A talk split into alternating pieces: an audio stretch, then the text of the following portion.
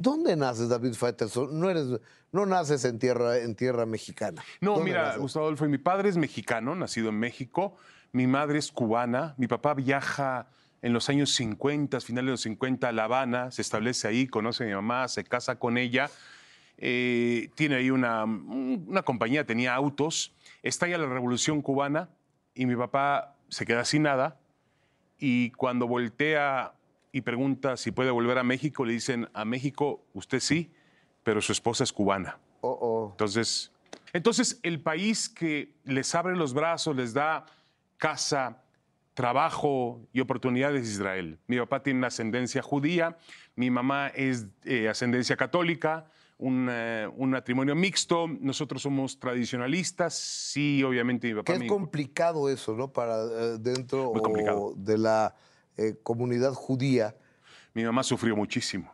Cuando mi mamá, bueno, después de vivir en Israel durante 16 años, mi mamá, yo hasta los 8, 7 años, estaba por cumplir 8 cuando llegamos a México, em, realmente me encontré una comunidad muy cerrada, que como tú dices, no, no acepta mucho. Lo llega a aceptar en condiciones especiales.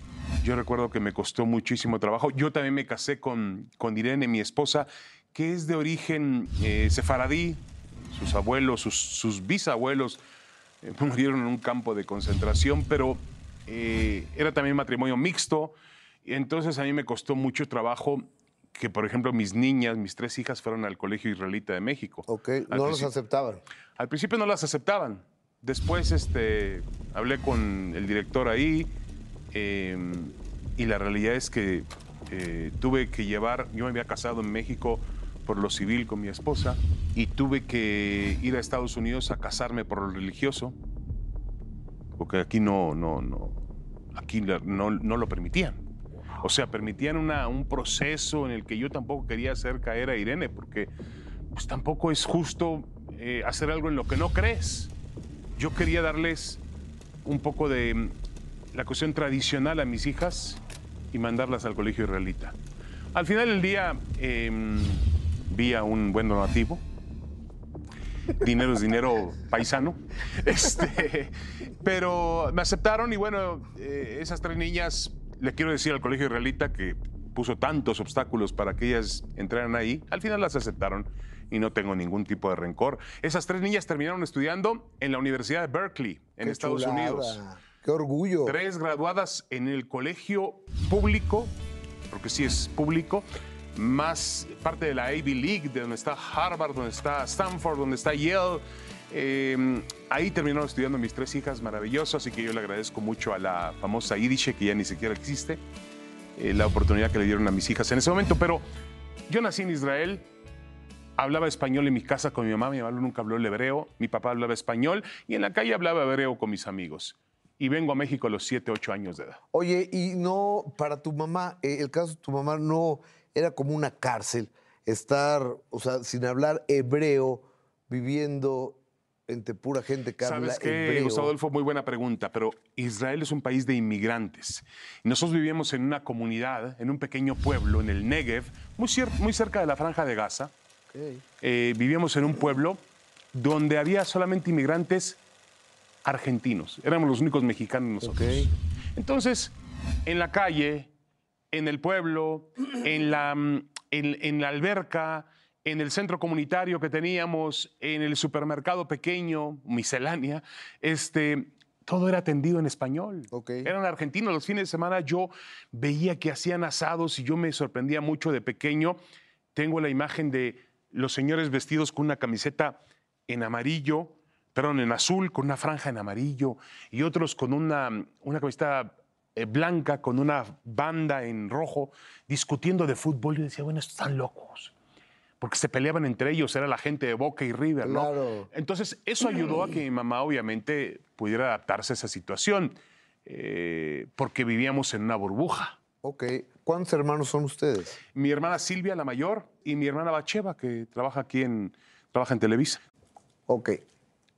Son dos, dos mujeres y el único hombre. Dos mujeres y un hombre. Tú eres el... El del medio, pero nos llevamos nueve años cada uno. Mismo papá y misma mamá. O sea, pero finalmente con nueve años pues ya no hay una convivencia, ¿no? No, nunca la hubo. Eh, nunca la hubo. Hay un cariño de hermanos, pero... Sí, sí, de acuerdo, pero ya era una cuestión que cada quien vivía un mundo diferente, ¿no? Entonces creces como hijo único tú. Básicamente sí. Además era el favorito de mi papá, porque era este, El único hombre. el varón, exactamente. Mi papá fue el que me inculcó el amor por el deporte. Mi papá le gustaba muchísimo el fútbol, le gustaba mucho el béisbol, el boxeo, todos los deportes, y él fue el que me lo inculcó. Pero yo realmente tuve una. Los primeros ocho años de mi vida, em, tuve una infancia fantástica. Vivíamos en un pueblo, no había unas. eh, eh, no había. Porque yo lo conocí un poco después en México. Gustavo Adolfo, nosotros llegamos a la. Yo llegué a estudiar a un colegio muy, muy ortodoxo. Nosotros no éramos, no éramos ortodoxos. El tema es que eh, mi abuela consiguió un descuento en esa escuela. Ok. Mi abuela era una mujer muy reconocida en la comunidad por la cocina. Cocinaba una rusa ucraniana que cocinaba la famosa comida yiddish y lo hacía de forma... Ok. Y ganó muchos adeptos por eso. Incluso mucho tiempo atendió la cafetería de la escuela. Pero a mí me costaba mucho trabajo cuando llegué aquí porque aquí empecé a conocer una distancia eh, social económica Claro. que en Israel no había. Todos teníamos lo mismo, todos éramos iguales. Teníamos este, nuestro perro, nuestra casa, corríamos, jugábamos, nos divertíamos. Aquí reconocí entonces que cuando llegabas a la escuela, él tenía los tenis Nike y yo no los tenía. O había una diferencia en la vestimenta, o había una diferencia en- entre que se iban de vacaciones a un lugar y yo no podía ir de vacaciones a ese lugar. Entonces, es- eso fue el- esa desvariación, esa, ese desnivel social fue lo que más trabajo me costó. ¿Qué eras qué clase media? Pues es que, eh, mira, Gustavo Adolfo, yo siempre decía, bueno, no, no estoy a- ni tan abajo ni tan arriba. Entonces era un sándwich. Cuando yo intentaba convivir con mis amigos en la escuela, que nunca me hicieron nada, hay que decirlos que fueron siempre muy buenas personas. ¿Qué, qué colegio entraste? Yo llegué a un colegio que se llama Tarbut, que estaba en, en la- en Polanco, pero después mi abuela consiguió un mejor precio Ajá. en un colegio que se llama Colegio Yavne. Un colegio eh, eh, ortodoxo, religioso. Por las mañanas nos citaban a las 7 de la mañana para rezar. Yo obviamente iba al rezo, yo no, no, nunca fui un devoto, nunca fui un tipo, pero tenía que seguir este tipo de tradiciones, colocarme la kipá y todo, porque pues era parte de lo que, de lo que, me, de lo que tenía que yo que vivir sin que yo sintiera que estaba en mi mundo. Yo sabía que al momento en que yo podía despegarme de esa comunidad, me iba a despegar. A mí lo que me gusta, por ejemplo, de- del judaísmo, de los judíos, eh, el kipá. Y algún día yo pregunté, pues como el gorrito Sí. que yo trae, ¿no? Le digo, ¿por qué? Dice, para recordar que siempre hay alguien arriba de ti.